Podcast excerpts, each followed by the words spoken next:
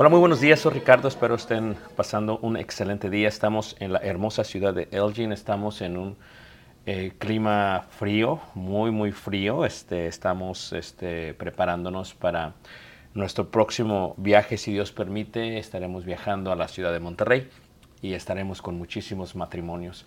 El día de hoy me quiero enfocar en el pensamiento de la necesidad que todo líder o toda cabeza del hogar o toda persona que está en eminencia o toda persona que está enfrente de algún proyecto, de un grupo de personas, eh, de alguna administración, es necesaria, necesaria hacer. Y quisiera hablar un poquito acerca de lo que es eh, la ética. La ética del líder es de suma importancia para el ser humano. La ética es algo que se va aprendiendo a través del tiempo. Está basado en los principios y valores que uno aprende en la familia y después que uno desarrolla en la comunidad donde uno ha crecido. La ética eh, no es algo con la que uno nace, es algo con la que una persona llega a obtener a través de la convicción de esos valores y principios que ha aprendido. Eh, viene a través de la madurez se da cuenta que si preservan estos principios, tal vez las cosas eh, no vayan tan bien a corto plazo, pero a largo plazo va a ser excelente. Y tal vez ese es el punto más importante de la ética. La ética eh, se encarga de establecer y de pavimentar una hermosa calle, una hermosa carretera, un hermoso camino a largo plazo, no a corto plazo. La mayoría de la gente que no decide ser ético lo hace realmente porque está tratando de eh, de alguna otra manera tomar un atajo o está tratando de sacar ventaja en corto tiempo. Y la ética no es para aquellas personas que quieren resultados prontos. La ética es un proceso en el cual uno desarrolla en sí mismo y que de alguna u otra manera llega a ser de gran bendición a largo plazo y muchas veces a corto plazo también.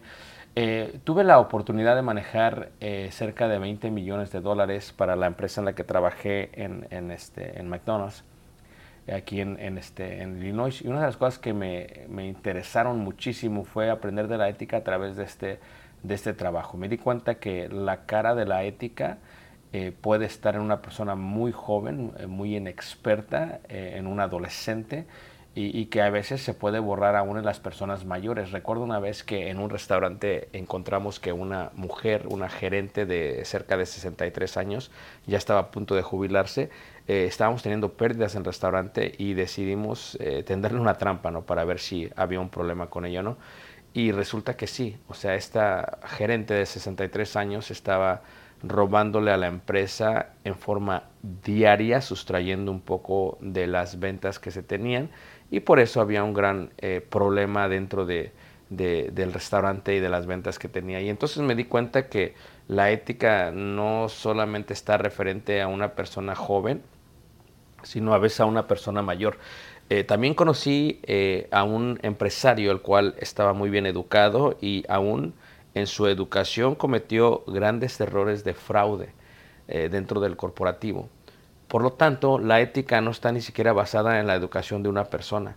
Eh, ¿Cómo se desarrolla la ética y en qué cosas tenemos que tener ética? ¿Cómo podemos llegar nosotros a, desarrollar la ética y cómo podemos ser éticos de alguna u otra manera? Eh, bueno, quisiera hablar eh, brevemente. Hay cinco puntos, creo yo, en los que una persona debe preservar la ética la ética y hay cinco puntos por los cuales de alguna u otra manera una persona llega a perder la ética. ¿no? Eh, el primer punto, pienso yo, y tal vez es el más difícil de, llevar a cabo, es la parte del conflicto de intereses. Del conflicto de intereses. En primera carta de Corintios 13:5 habla acerca de que el amor no hace nada indebido, el amor no busca lo suyo.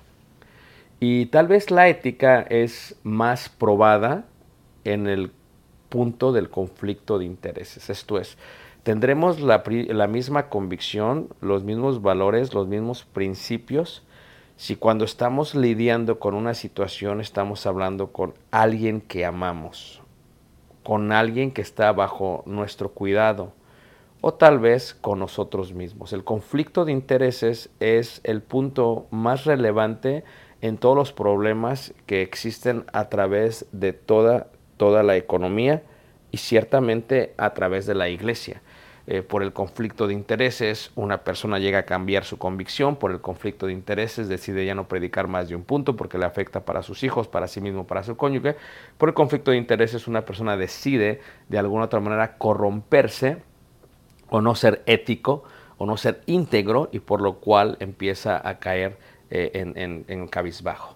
Eh, entonces, la ética es de suma, de suma, de suma importancia para todo, para todo esto. El otro punto no solamente es el conflicto de intereses, el otro punto tiene que ver con el tiempo. El tiempo eh, tal vez es una de las cosas más interesantes porque el tiempo no regresa jamás. Nosotros tenemos que ser éticos con el tiempo. Recuerdo cuando dejé la profesión que tenía y me dediqué al ministerio, uno de los grandes cambios que hubo en mí fue que iba no sé, iba a mil millas por hora y de pronto iba a cero millas por hora. Y una de las cosas que hice fue, ok, ¿qué voy a hacer con tanto tiempo ahora? ¿Qué hago con tanto tiempo ahora? Antes trabajaba para la empresa 70 horas, de pronto dejé de trabajar. ¿Cómo puedo llevar a cabo este tiempo y cómo lo puedo de alguna otra manera eh, eh, hacer productivo? Y la otra cosa es, ¿cómo lo puedo hacer con ética?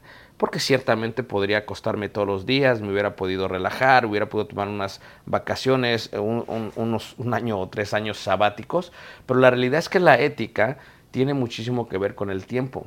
Esto es, el tiempo, cuando una persona está en una fábrica y decide de alguna otra manera pues salirse antes de tiempo, o decide perder el tiempo y aún así ganar dinero, tiene que ver con la ética, la producción, la productividad, eh, el hecho mismo de, llevar a cabo las tareas que tenemos tienen que ver con el tiempo. Eh, eh, tenemos que entender que las palabras de Jesús fueron claras cuando dijo que, pues bueno, si alguno busca la gloria de los hombres y no la gloria de Dios, la realidad es que es así. Muchos de nosotros podemos estar buscando la gloria de los hombres en vez de la gloria de Dios. Y el problema con la gloria de los hombres es que la gloria de los hombres es simplemente, eh, pues, eh, tiene que ver con la percepción, tiene que ver con cómo te perciben, tiene que ver con cómo te ven. O sea, la gente puede ver, puede palpar, puede sentir, puede observar, pero hay veces no. Y cuando no te puede ver, la pregunta es si somos igual de éticos con nuestro tiempo o no. En el concepto de, de Dios, yo reconocí que estaba trabajando para Dios, reconozco que trabajo para Dios, que tiene eh, un sinfín de cámaras por todo lugar, reconozco que siempre estoy enfrente de su presencia, reconozco que enfrente de mí siempre hay una zarza ardiendo, reconozco que, estoy ante la presencia de Dios, que no me puedo ocultar de Dios, como dijo el, rey David, si subo, si subo a lo más alto, ahí estás tú, si, si bajo a lo más profundo del Seol, ahí estás tú. Por lo tanto, reconocí que el tiempo que yo tenía era de Dios y entonces tenía que ser ético con mi tiempo, tenía que tomarme el tiempo y tenía que producir en el tiempo que Dios me estaba dando porque el tiempo no podía de alguna u otra manera engañar yo a quien era mi patrón, mi jefe, mi dueño, mi Señor, mi Adonai, eh, mi Dios. El tiempo es otro punto muy muy importante. El otro punto importante tiene que ver con la integridad. En Levíticos 19:36 habla acerca del punto de la ética y dice, balanzas justas, pesas justas, medidas justas tendréis.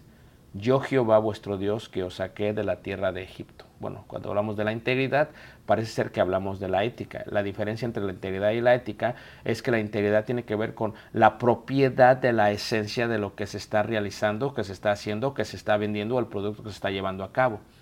En este caso, Jehová puso este concepto para los judíos, este mandamiento para ellos, porque de alguna otra manera la gente estaba haciendo trampas con, con las básculas de aquellos tiempos, con las balanzas de aquellos tiempos. Dijo Jehová, balanzas justas, pesas justas y medidas justas tendréis. Esto es, la ética y la integridad son la parte de nuestra tarea diaria. Si nosotros no lo hacemos, entonces hay un gran, un gran problema. Por lo tanto, tenemos que ser íntegros en todo lo que hacemos. Tenemos que vender el producto que es, el peso que es, la medida que es. Y en este sentido lo que hacemos es que cuando una persona tiene balanzas justas, pesas justas y medidas justas, cuando tiene la integridad, de alguna otra manera sus negocios, sus días, su familia, su vida va a prosperar. Porque, como dijo el rabí, el rabí dijo que hay dos cosas difíciles de obtener una es una sincera amistad y la otra es una eh, justa riqueza. Y es posible hacerlo, es posible eh, llenarse de alguna otra manera de prosperidad, pero no tiene que ser justo en lo que uno hace. tiene que ser justo en lo que uno hace. El cuarto punto tiene que ver con el dinero, porque raíz de todos los males es el amor al dinero, dijo Pablo en 1 Timoteo 6:10, el cual codiciando algunos se extraviaron de la fe y fueron traspasados de muchos dolores. El dinero es un punto que tenemos que cuidar, cuidarnos de él, porque el problema no es el dinero, sino el amar el dinero. Cuando uno ama el dinero puede caer en muchísimos problemas, en muchísimas distracciones y en muchísimos, como dice aquí la escritura, codicias. Podemos extraviarnos de nuestra propia fe. El dinero, como decía mi padre, eh, las monedas son redondas para que rodan, eh, los billetes son de papel para que vuelen y tenemos que entender que solamente es un recurso en la vida. Nuestra ética tiene que ser con el dinero. Tenemos que pagar los impuestos que tenemos que pagar, tenemos que darle a alguien lo que tiene que darle, tenemos que ser honestos con la gente que trabaja para nosotros, tenemos que pagarle justamente. Nunca queremos ganar dinero de ellos, queremos hacer todo lo que es justo, todos los acuerdos llevarlos a la mano. Y esta es la parte del dinero. El dinero puede ahogar la ética de un ser humano. Una persona puede ser totalmente eh, eh, amante del dinero, aunque tenga solamente unos cuantos centavos, o amante del dinero, aunque tenga muchos millones. La ética no está basada en la cantidad, está basada en el valor que una persona le da a la acción que ha de tomar en pro del dinero. Y ya finalmente, eh, pues quisiera dar el quinto punto. El quinto punto tiene que ver con la parte del de, sexo opuesto. En este caso para los hombres las mujeres, en este caso para las mujeres los hombres. En segunda carta de Pedro capítulo 2, 14 dice, tienen los ojos llenos de adulterio, no se sacian de pecar, seducen a las almas inconstantes, tienen el corazón habituado a la codicia y son hijos de maldición. Bueno, eh, la ética es muy importante. El apóstol Pablo le expresa esto a Timoteo cuando le indica en la primera carta de Timoteo capítulo 5 que a las mujeres más grandes las debe de tratar como a madres, que a las más jóvenes como a hermanas. Bueno, uno nunca osaría, aunque yo solamente tengo tres hermanos, nunca tuve hermanas, no sé qué significa tener hermanas, este, uno nunca osaría atentar contra su propia hermana. En este sentido, todas las personas, hombres o mujeres, son criaturas de Dios. Y aunque la sociedad está en pro de la, del, erotismo, está en pro eh, de, corromper la mente eh, pura de los jóvenes, del ser humano, de, llevar al morbo, etcétera, etcétera, uno tiene que ser ético. Y la ética empieza primero con uno mismo. Lo que uno ve, en lo más profundo de su ser, lo que uno ve en la privacidad de su oficina, del cuarto, de donde quiera que uno esté, lo que uno ve. Esto puede hacer que una persona caiga. La ética tiene que ver con que qué tipo de daño me hago yo a mí mismo primero, pero qué tipo de daño le hago a mi esposa si estás casado, a mis padres si eres un hijo soltero, o a una persona con la cual quiero contraer matrimonio. ¿Qué tipo de daño le hago? En el caso de los grandes hombres hemos visto que aún David cayó a causa de este problema podemos ver que aún el presidente Clinton, con todo el poder que tenía, cayó a causa de este problema. Y podemos ver que a través del mundo siempre hay gente que cae por este mismo problema. El adulterio está presente, la fornicación está presente, la codicia está presente y aquí la Biblia nos expresa que hay mucha gente que tiene los ojos llenos de adulterio, que no se sacian de pecar, seducen a las almas inconstantes y en el corazón habituado a la codicia y son hijos de maldición. Ciertamente no hay ética más importante que guardarse de aquello que nos puede corromper y guardarse de los que son hijos de Dios y guardarse de aquello que es creación totalmente de Dios. La ética es uno de los puntos más importantes a cuidar en la vida del ser humano. Una persona es ético porque realmente así vive. ¿Pero por qué? Porque ha llegado a la convicción que si lo hace de esa manera, tendrá una vida larga de prosperidad y no tendrá que preocuparse de nada, porque el que nada debe, nada, nada teme. Por lo tanto, uno debe ser ético con estos puntos, sin importar el conflicto de interés, sin importar el tiempo o la integridad o el dinero o el sexo opuesto, las mujeres u hombres, uno debe de ser ético, porque la ética de una persona va a labrar en una piedra el carácter que la gente hablará de ella. debemos de orar muchísimo para llegar a ser las personas que Dios quiere que seamos en cuanto a la ética.